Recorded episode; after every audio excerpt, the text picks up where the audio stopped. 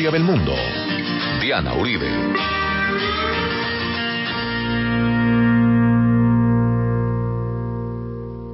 Buenas, les invitamos a los oyentes de Caracol que quieran ponerse en contacto con los programas, llamar al 302-9559. 302-9559 o escribir a info arroba la casa de la historia punto com info arroba la casa de la historia punto com, o contactar nuestra página web www.lacasadelahistoria.com www.lacasadelahistoria.com Hoy vamos a ver la llegada de los ingleses.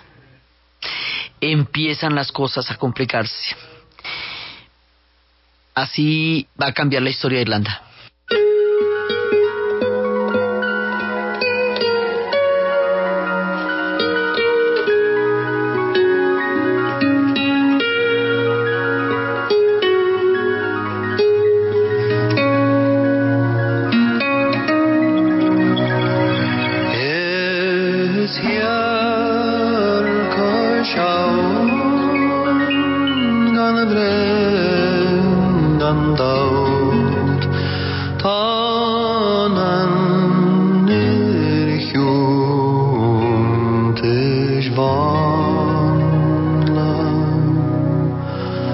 again.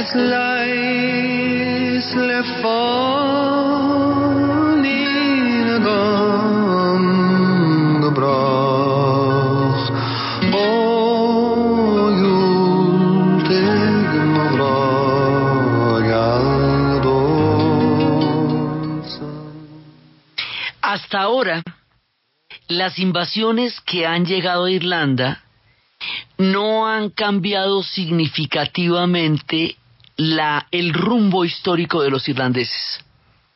Y de una u otra manera han sido asimiladas por la fuerza tan impresionante de la cultura de los irlandeses. Hasta ahora llevamos más o menos un pico de años sanos, digamos, los irlandeses han ido haciendo lo suyo, que llegaron los vikingos en oleadas, sí, y que las invasiones fueron bravas, sí, pero de una u otra manera se fueron entretejiendo como estábamos viendo la vez pasada, dejaron influencias como el arpa, una parte de ellos se asimiló a la cultura de los irlandeses, eh, tuvieron sus batallas y todo esto, y bien, o sea, continúa la historia de Irlanda. Hemos tenido hasta este capítulo más o menos mil años de autonomía. Mil años en que las cosas se han hecho a la manera de los irlandeses, the Irish way, en la cual los irlandeses han tenido la, el timón de su destino y de su isla y han hecho las cosas en su propia dirección. La Iglesia Católica la han manejado los irlandeses como ellos han querido, a manera de monasterios, con un nivel de autonomía muy grande, sin una estructura jerárquica eh, eh, centralizada que responda a una autoridad central, porque no así, no fue esa la manera. Eh, los celtas tenían cada uno su, su propia propia organización clánica tanto en Irlanda como en Escocia. Sí, ha sido la manera como han, se, se, ha organizado su sociedad a lo largo de los milenios. O sea, hasta ahora las cosas han estado así y sus encuentros con los otros pueblos han sido encuentros que no han cambiado la direccionalidad de la historia de los irlandeses y que han eh, más bien llevado a tejidos eh, que más han eh, aportado y enriquecido, pero que sigue siendo la historia de Irlanda la que estamos contando y sigue siendo la manera como los irlandeses la van a contar. Con la llegada de los normandos, hay una primera parte en que los normandos llegan y, todavía podemos seguir contando esta historia así, pero es que los normandos tienen varias oleadas también. Y hay que contar que los normandos, volvamos otra vez atrás como lo estábamos viendo la vez pasada, los normandos son vikingos que se nos cristianizaron en Francia en una primera etapa volvamos a, contar que los, los normandos eran los vikingos cuando ya tenían asolados a Francia, a lo que en el futuro sería Francia, a los francos. Los francos les dijeron, no queremos una invasión vikinga más porque nos tienen secos. Les vamos a dar un territorio solamente para ustedes. Y ese territorio eh, ustedes verán qué hacen con él, pero ustedes se encargan de crear como un cinturón de seguridad donde no llegue un vikingo más y no nos vuelvan a caer aquí. Ese territorio se llama la Normandía. Y los hombres que van a vivir ahí, las mujeres que van a vivir allá se van a llamar los normandos. ¿Quiénes son esos? Vikingos que se cristianizaron para poder vivir en la Normandía. O sea, esos son vikingos, pero en la versión cristiana, que ya hicieron un pacto con los francos y se quedaron en la Normandía. Esos vikingos de la Normandía, más adelante en otras generaciones, van a llegar a Inglaterra en forma de Guillermo el Conquistador y van a invadir Inglaterra y van a sellar a Inglaterra como una isla que se consolida alrededor de la figura de un rey. Con ese imaginario que habíamos dicho alguna vez que existía en Inglaterra de un rey, una espada, una tierra, one sword, one land, one king. Lo van a tener con Guillermo el Conquistador. Entonces Inglaterra se consolida, se unifica. ¿Sí? Esos normandos que lleguen a Inglaterra esos ya son, van a crear un mundo inglés. Esos se, se, nos van a mezclar, como habíamos dicho, con los anglos, con los sajones, con los bretones, con los britanos. Habíamos dicho que se mezclan con un montón de pueblos que hay ahí, los batimos tres veces, los echamos y de ahí vamos a sacar una cosa que se llaman los ingleses. ¿Sí? Entonces, originalmente vienen unos normandos que todavía son normandos, pero es que de ahí van a salir los ingleses. ¿Sí? En diferentes oleadas, en diferentes mareas. Entonces, en una de estas van a llegar los normandos a la isla y a, Irlanda, y en otra de estas van a llegar ya propiamente los ingleses, o sea, un normando ya más destiladito, ¿sí? Y en este proceso, cuando lleguen los ingleses, va a haber una serie de alineaciones y esa serie de alineaciones que vamos a explicar en detalle van a hacer que entre una cosa y otra se pierda la autonomía de la isla.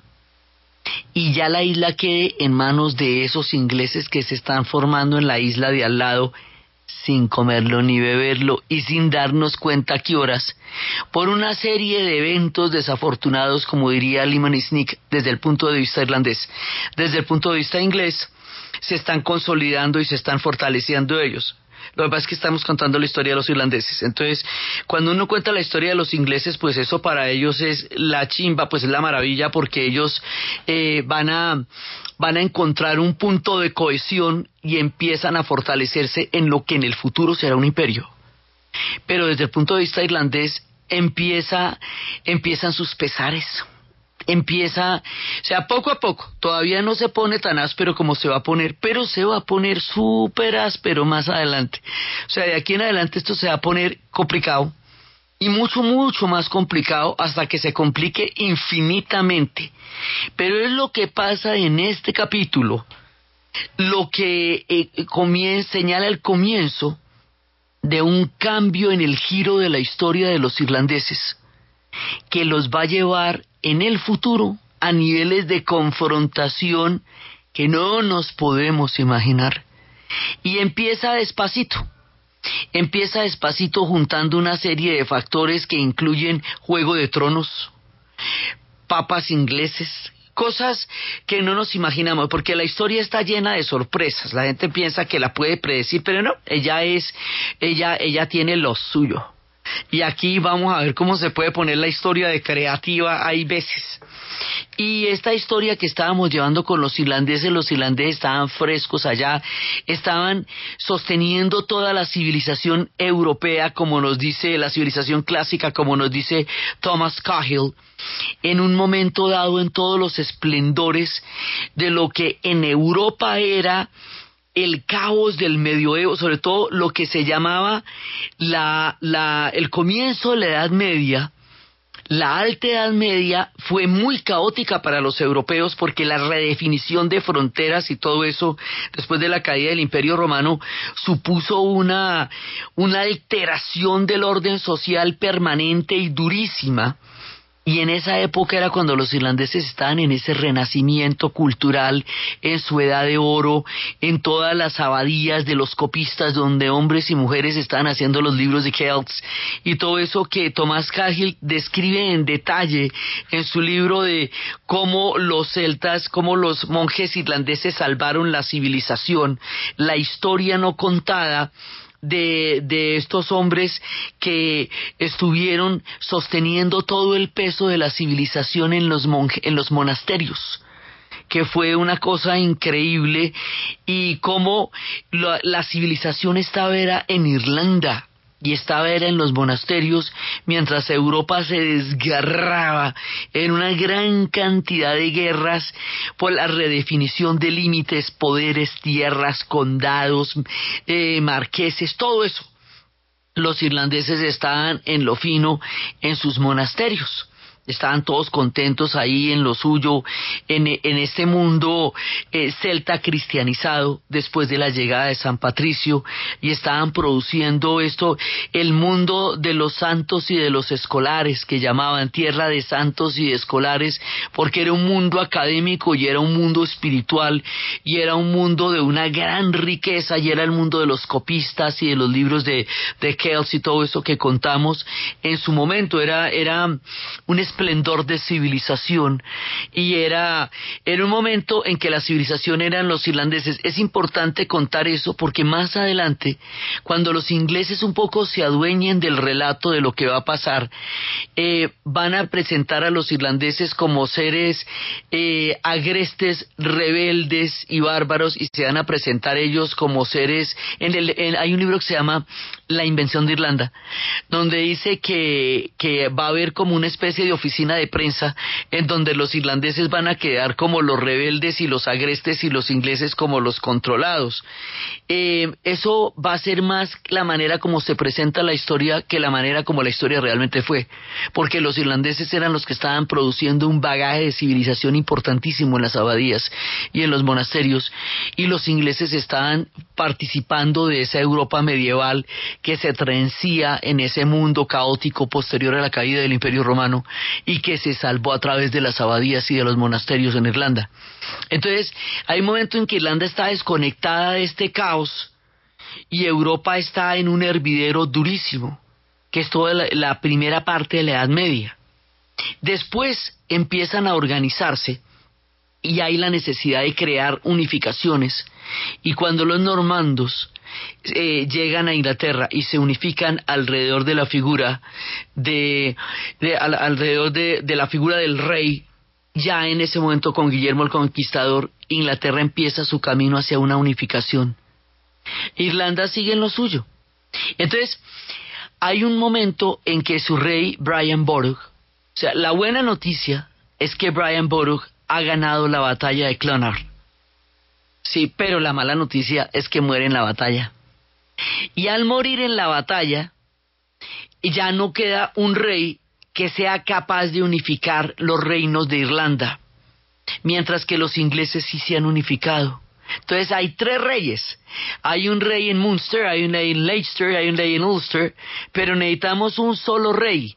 Entonces hay una, una batalla en estos, entre estos tres reyes por el control de Irlanda, o sea, hay una división interna entre los irlandeses. mientras que los ingleses tienen su rey y están unificados. Ahí hay un juego de tronos. Hay un papa inglés y ese papa inglés es el que va a hacer valer que sea a, eh, la iglesia, eh, que sea a través de la iglesia de Inglaterra, que quede anexada la iglesia de Irlanda. Y eso va a ser la otra cosa. Mejor dicho, aquí va a haber una maniobra por una serie de circunstancias por medio de la cual Irlanda va a quedar en manos de los ingleses. Eso es lo que va a pasar. Y de aquí para adelante va a quedar bajo la dominación de Inglaterra. Una isla que era completamente autónoma en sus reinos y en su iglesia y en su manera de gobernarse y en su propia cultura. Va a pasar de manos de su propia autonomía a manos de los ingleses, a través del mundo de los normandos. Ese proceso delicado y complejo es el que vamos a narrar y el que tiene que quedar muy claro porque es el que cambia el rumbo histórico de los irlandeses.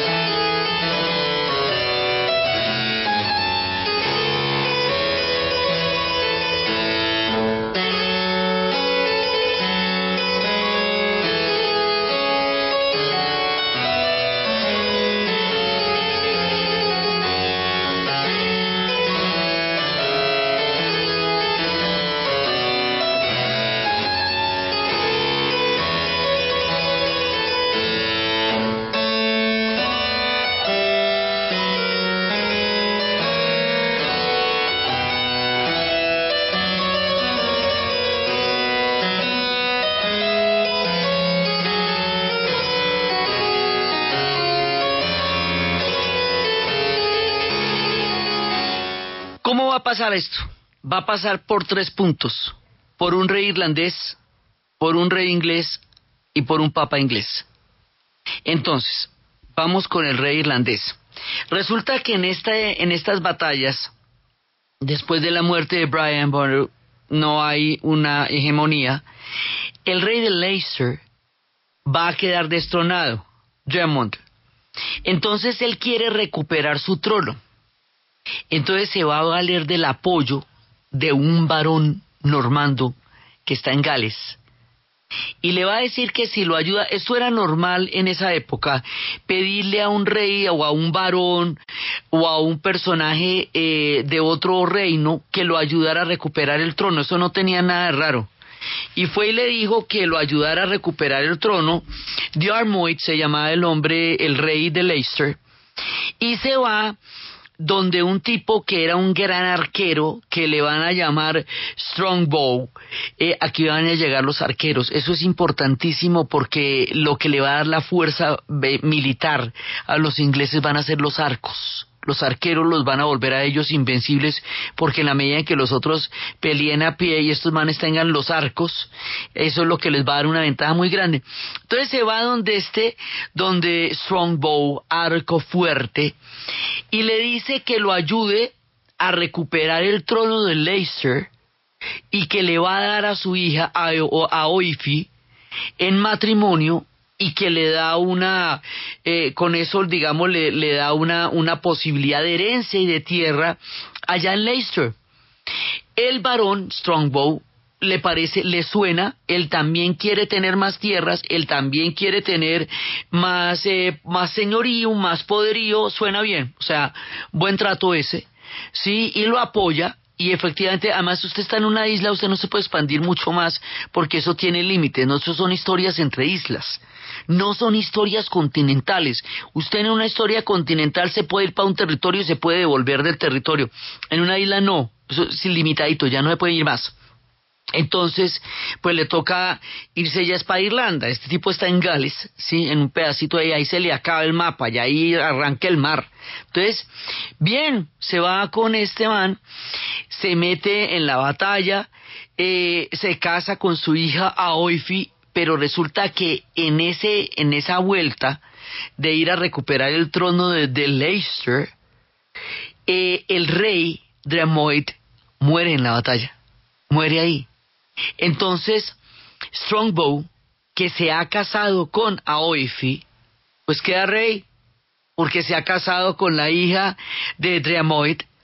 Sí, entonces el hombre queda rey de Leicester. Sí, y el hombre es, Normando, es un varón que viene del lado de los ingleses. Entonces ahí ya tenemos un Game of Thrones, un juego de tronos ahí. Mire que quedó el hombre tran paradito donde tocaba, como tocaba por haber aceptado ese trato. Ese trato le parece chévere al rey de Inglaterra, Enrique II. Dice, bien, buena vaina. Eso yo lo voy a consolidar porque eso es una vueltica que vale la pena mirar. Y esa consolidación de esa vueltica y la manera como el rey le va a parar bolas a eso es lo que vamos a ver después de la pausa.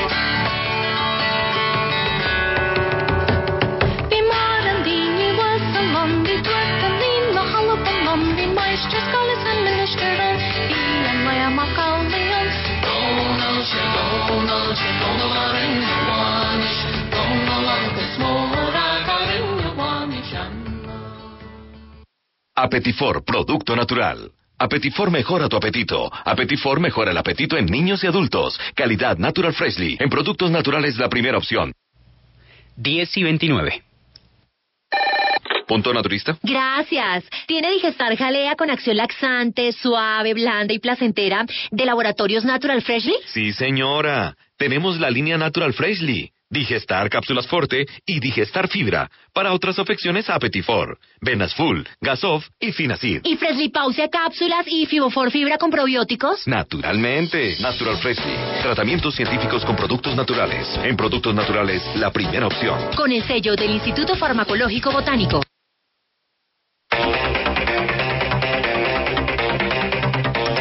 Técnico de la selección Colombia Sub-17, Orlando Restrepo, confirmó que están en busca de algunos compromisos amistosos para que el equipo nacional se prepare de cara al Mundial de la categoría que se disputará en la India en octubre del presente año. Una posibilidad de un viaje internacional, pero de todas formas nosotros creemos que en el ajuste que se debía hacer, en lo que hablábamos anteriormente, en la preparación que podemos hacer en esas zonas costeras, hay una probabilidad de hacer eh, cuadrangulares en la costa, por lo tanto estamos buscando que aquellos equipos que no están en las finales del torneo colombiano podamos hacer una participación con los equipos de la B y de la A y e igualmente hacer intercambios con ellos. Se esperan más microciclos en la sede de la selección Colombia en Bogotá y en Barranquilla para ir definiendo la lista definitiva de convocados que representará al país en el Mundial Sub-17 de la India. El español Rafael Nadal alcanzó su décimo título en el ATP 500 de Barcelona, luego de vencer al austriaco Dominic Thiem con parciales 6-4 y 6-1, en partido que duró una hora y 30 minutos. Colombiano John Steven Mondragón marcó un tanto con Osasuna que empató 2 por 2 con el Deportivo La Coruña esta mañana en la fecha 35 del fútbol de España. Este jugador hecho en la cantera del equipo ibérico logra su primer tanto después de tres partidos en primera división del balompié de ese país. Osasuna, último en la liga, desciende para la próxima temporada. Las nueve victorias consecutivas de Atlético Nacional en la Liga Colombiana. El equipo paisa se impuso 1 por 0 frente a Once Caldas y logra esta racha por primera vez en sus 70 años de historia.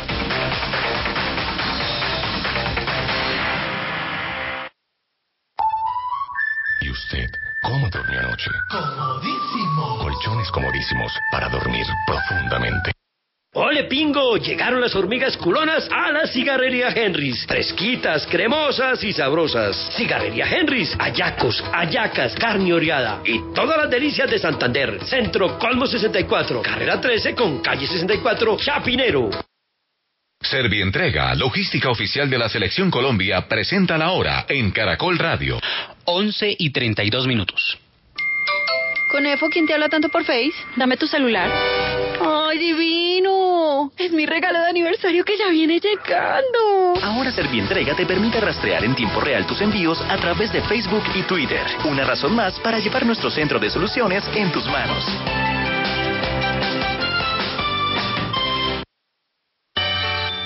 Todo tiene una historia. Hasta el único programa de historia de la radio colombiana. Y yo cojo a Diana y la meto ahí sin que se dé cuenta la cabina y Yamil empieza a preguntarle y empieza a preguntarle. Es lo que le ha hecho toda la vida, preguntar. Y preguntar, cuando se preguntar. acaba esa emisión me dice, esta señora no vuelve a salir de cabina. Y así me puso a analizar sobre terreno todo. Y un día, haciendo la programación de fin de semana, que era lo que faltaba porque de día eran los boletines, César Augusto me dijo, Doña Diana, ¿y usted por qué esas historias que nos está contando a los periodistas no las cuenta en el fin de semana? Y esa idea se le ocurrió a César Augusto y ahí surgió Historia del Mundo los fines de semana. Historia del Mundo 20 años. Un viaje en el tiempo a través de los relatos y el estilo de Diana Uribe. Todos los domingos a las 11 de la mañana. Aquí en Caracol Radio. Más compañía.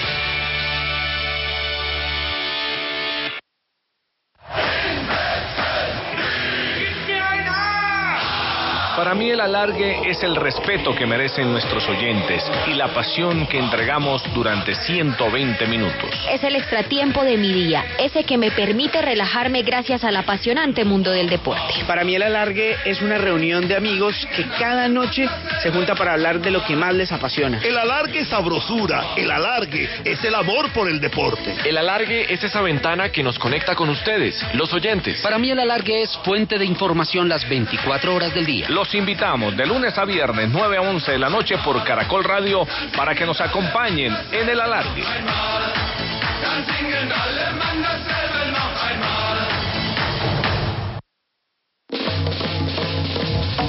Para comenzar de lujo el mes de mayo, sintonízate con el fenómeno del fútbol de Caracol Radio.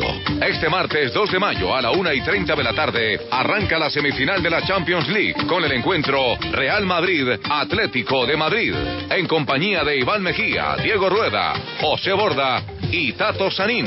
Y a las 6 y 45 de la tarde, Copa Libertadores de América con el partido entre Nacional y Estudiantes con Diego Rueda, Gilberto Arenas, Juliana Salazar, José Borda y John Jairo Agudelo, el capitán Tolú.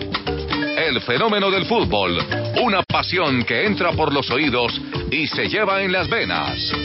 Caracol Radio. Más compañía.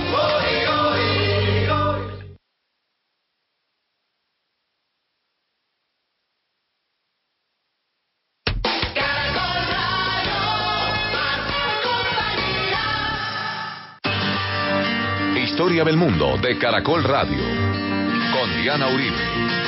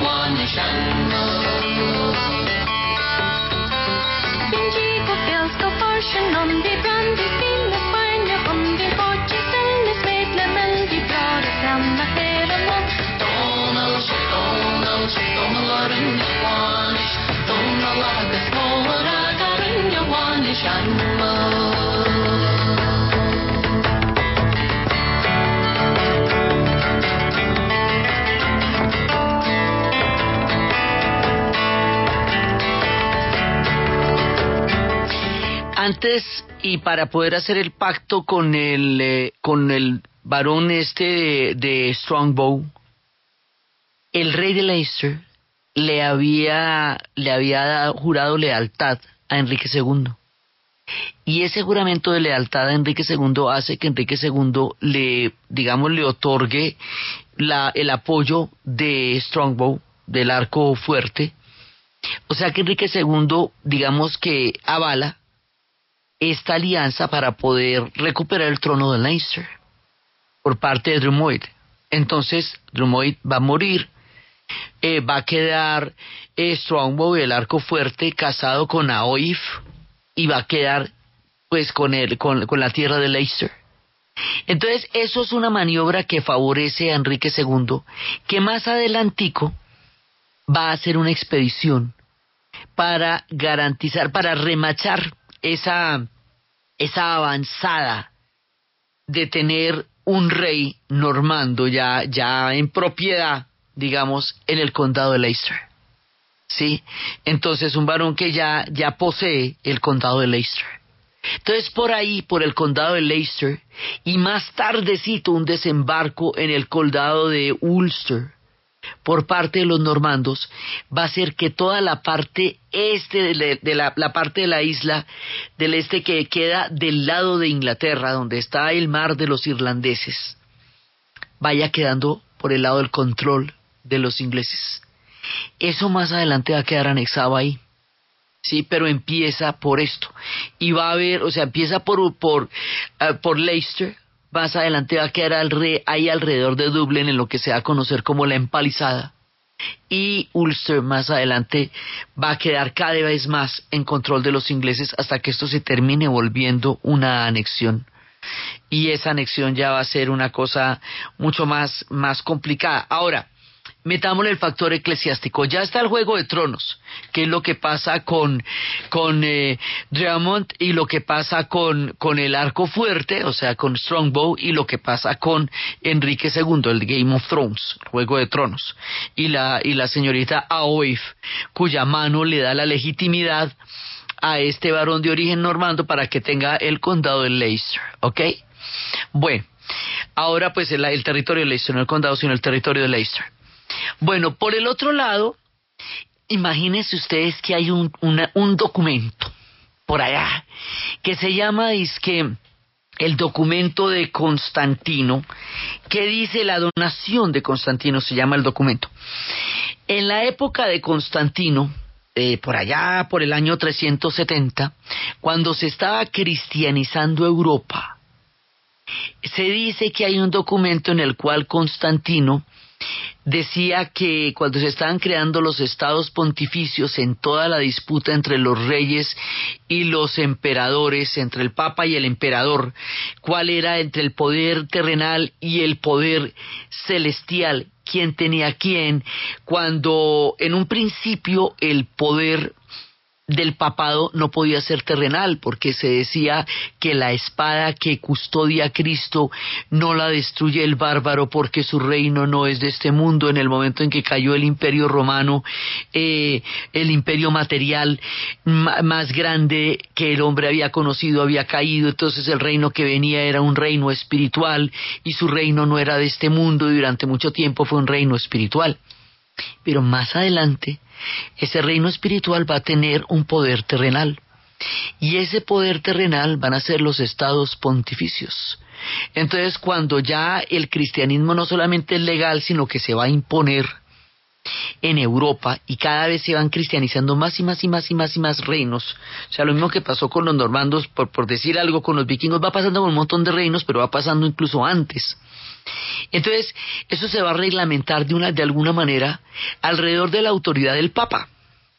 Entonces dice que cuando se cristianicen esos reinos, van a quedar bajo la única autoridad del Papa, y en ese documento, en esa donación de Constantino, hay una cláusula, una que dice que las islas que se cristianicen van a quedar bajo la autoridad del Papa. Entiéndese por islas Irlanda. Entonces, de acuerdo con el documento de la donación de Constantino, cuando Irlanda se, Irlanda se cristianizó muy temprano y por su cuenta, quedaría incluida en la donación de Constantino si lo vemos desde ese punto de vista. ¿Sí? Entonces, ¿qué pasa? Más adelante, por ahí en 1400 y pico, alguien, un historiador, descubrió que ese documento no podía ser auténtico, que ese documento se, se hizo mucho tiempo después, que se hizo por ahí en el año 700, porque le hizo un análisis lingüístico y tenía palabras que no se usaban en esa época, específicamente la palabra feudo que todavía no existía porque no existía el feudalismo en Europa para la época en que se escribió. Pero eso fue para 1400 y pico que se descubrió que el documento no era legítimo como se reclamaba, por lo menos no de la época en que se dice que se hizo. Pero ya para qué, ya el daño estaba hecho. Eh, ya se habían hecho una cantidad de cosas en nombre de ese documento, se habían tomado muchas decisiones en nombre de ese documento y ya no se podían revocar.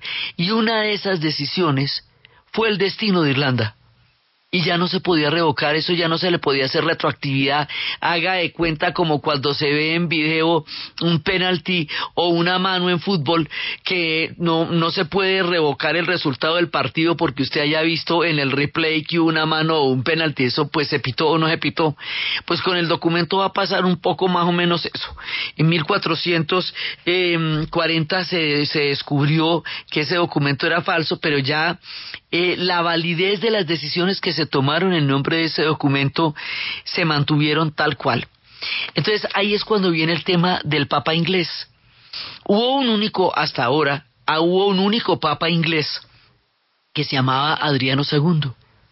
Y Adriano II se vale del documento de la donación de Constantino para reclamar el poder sobre la isla de Irlanda, porque queda dentro de las islas que se cristianicen.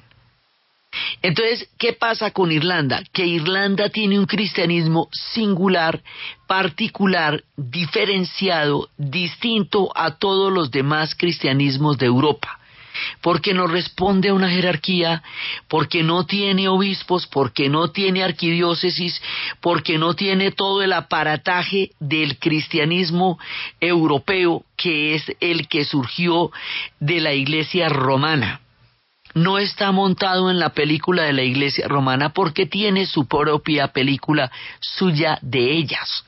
¿Sí? Entonces quiere meterlo en la película de la iglesia romana para poder tener un poder directo sobre Irlanda y montarla y, quitarle, digamos, su carácter de rueda suelta de, de como ellos quieren y ponerlo como quiere el poder central, meterla en el poder central porque así como está, no tienen influencia sobre ella, porque ella se manda sola, que llaman. Si ella solita se manda, dice, no, ella no se puede mandar sola. Hay que meterla aquí y hay que meterla aquí para que haga lo que yo diga como yo diga. Entonces, ¿cómo se hace eso? Resulta que San Patricio se declaró a sí mismo, se nombró obispo, pero la Iglesia Católica no lo reconoció nunca como obispo. Es más, impugnó su condición de obispo. Entonces, al no tener obispo, la iglesia irlandesa pues no tenía con quién entrar a, validar su condición de una iglesia católica eh, que pudiera reclamar una cierta autonomía frente a Roma. No tenía con quién. Al no tener un rey irlandés, uno, uno solo, no tres, uno, no tenía un interlocutor con el cual hacerse valer frente al rey inglés porque eso todo se puede, pero usted necesita tener un obispo para poder negociar con la Iglesia Católica, un rey para poder negociar con el rey de, de Inglaterra. Pero si no lo tiene, entonces ese rey puede hacer que el suyo sea súbdito de él. Y como se dio esta, esta relación entre Drummond y, y, el caballero del arco fuerte y el rey Enrique II, entonces ahí hay una subordinación. de parte del Leicester a Enrique II, lo que le quita eh, la autonomía para que haya un rey irlandés que negocie con un rey inglés. Y como no tenemos obispo y tenemos la donación de Constantino, entonces no tenemos eh, una carta válida que nos permita negociar con Roma. Entonces la, la donación de Constantino hace, a partir de ese documento, el Papa, que es inglés, hace que le atribuyan a él el dominio sobre la Iglesia de Irlanda. Entonces la Iglesia de Irlanda pierde la autonomía que había tenido desde que San Patricio llegó a la isla y queda subordinada a la Iglesia romana en versión de los ingleses por el tema de la donación de Constantino y la influencia de Adriano II. Entonces quedan alineados. La parte este queda en una situación de lealtad a Enrique II por el lado de los reyes. La iglesia queda subordinada a la, a la, iglesia romana a través de la donación de Constantino con, eh, por parte del Papa inglés. O sea, en la práctica, Irlanda queda anexada a Inglaterra. No totalmente, un pedacito, pero en términos eclesiásticos sí queda dependiendo de la iglesia romana. Entonces el mundo de los monasterios, de nuestros monjes todos bonitos allá haciendo sus cervezas, sus whiskies y sus libros maravillosos, y, nuestros, y nuestras mujeres también allá haciendo los libros y los copistas y todo eso, va a perder la autonomía y va a quedar eh, subordinado a la iglesia de Roma. Y los normandos se van metiendo, se van metiendo en el mundo de los irlandeses, van siendo influenciados por ellos, sí, pero también van imponiendo sus leyes sobre las leyes que estaban allá, van creando estos anillos de castillos, que es lo que todavía sobrevive. Hay anillos de castillos por toda Irlanda. Por toda Irlanda se ven los castillos normandos, que revelan la presencia anglo-normanda. Antes, les decíamos cambrio-normandos. Eh, les vamos a decir anglo-normandos. Y después les vamos a decir ingleses, así, a secas. Los vamos a llamar ingleses.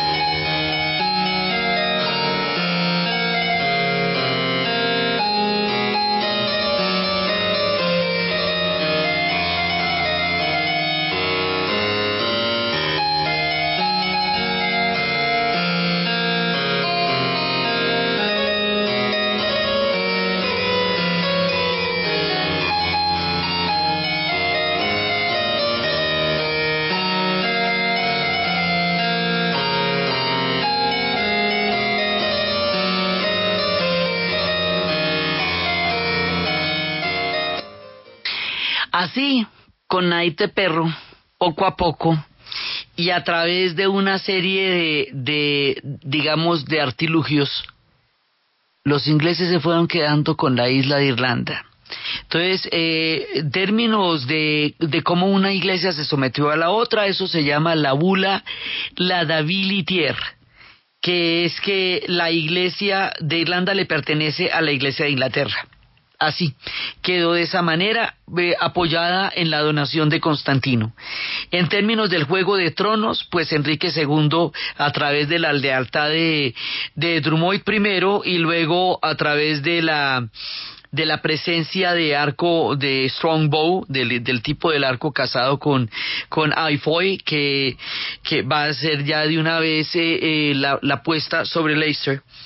Entonces ya, pues ya llegan los normandos, ya después llega la invasión, directamente se van a meter allá y conquistan Inglaterra. Eh, y conquistan Irlanda. Ahí van a conquistar Irlanda. Entonces, sistemáticamente se van metiendo así poco a poco. Esto va pasando en el tiempo. Va pasando en el tiempo, los normandos empiezan a desarrollar una serie de infraestructuras, empiezan a hacer sus propias, eh, sus propios pueblos, sus mercados, eh, sus eh, redes de comercio, tanto eh, en, en Inglaterra como en Irlanda.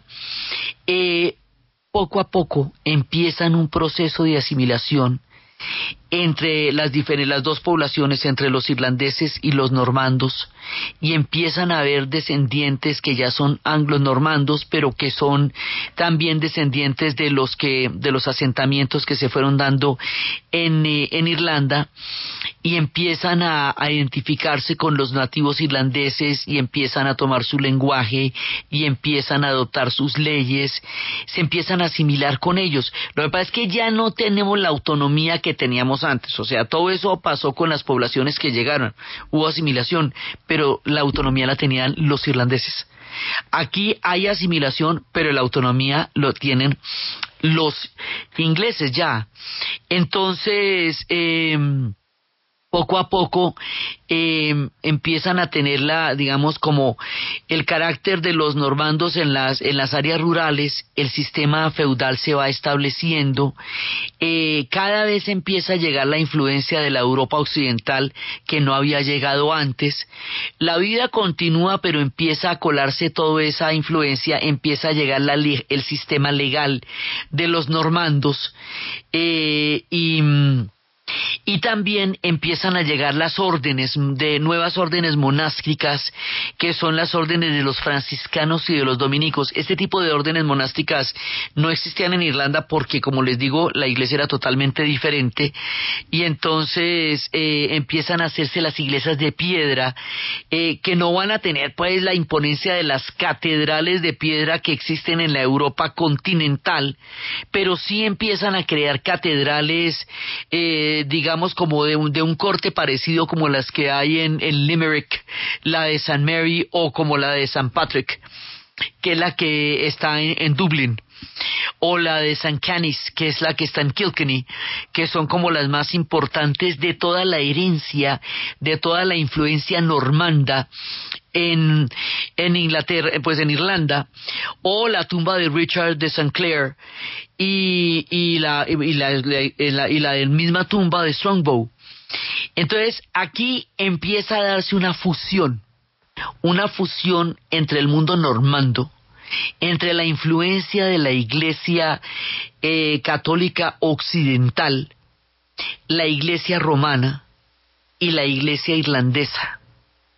Y se van a influenciar mutuamente porque la cultura irlandesa es fuertísima, entonces los normandos van adquiriendo ese carácter irlandés y se van dejando influenciar por toda la, fuerza y la antigüedad de esta cultura y se va dando como una especie de, de hay como estos viejos sincretismos que se dan cada vez que llevan que se llegan dos pueblos a encontrar. Pero el bastón va quedando en manos de los ingleses poco a poco. Y esto lentamente le va cambiando el rumbo a la historia de los irlandeses.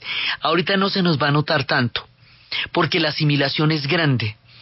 Y poco a poco se van encontrando las dos culturas, la cultura europea continental y la cultura eh, europea inglesa con la cultura insular irlandesa a través de la llegada de los normandos, que como vemos por eso es distinta a las otras llegadas de los otros pueblos.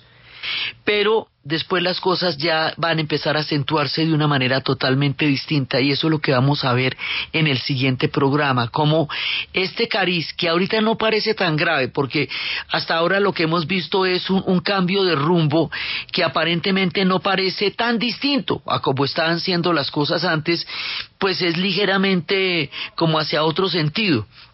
Pero después vamos a ver qué implicaciones tiene lo que les estoy contando para la futura historia de Irlanda y para la futura historia de Inglaterra y cómo, sin imaginárnoslo mucho, aquí se, tiene- se empiezan a forjar las semillas de lo que será el futuro conflicto casi eterno entre los ingleses y los irlandeses. Entonces, desde los espacios de la llegada de los normandos, de la figura de Brian Boru, muerto en la batalla de Clonif, de Strongbow, de todas esas extrañas alineaciones entre un papa inglés, entre un documento que después se probaría falso, entre los monasterios que pierden su autonomía, entre los juegos de tronos, entre las historias de sucesiones y condados que van a terminar por cambiar el rumbo de la historia de los irlandeses para siempre en la narración de Ana Uribe, en la producción Camila Criollo y para ustedes feliz fin de semana.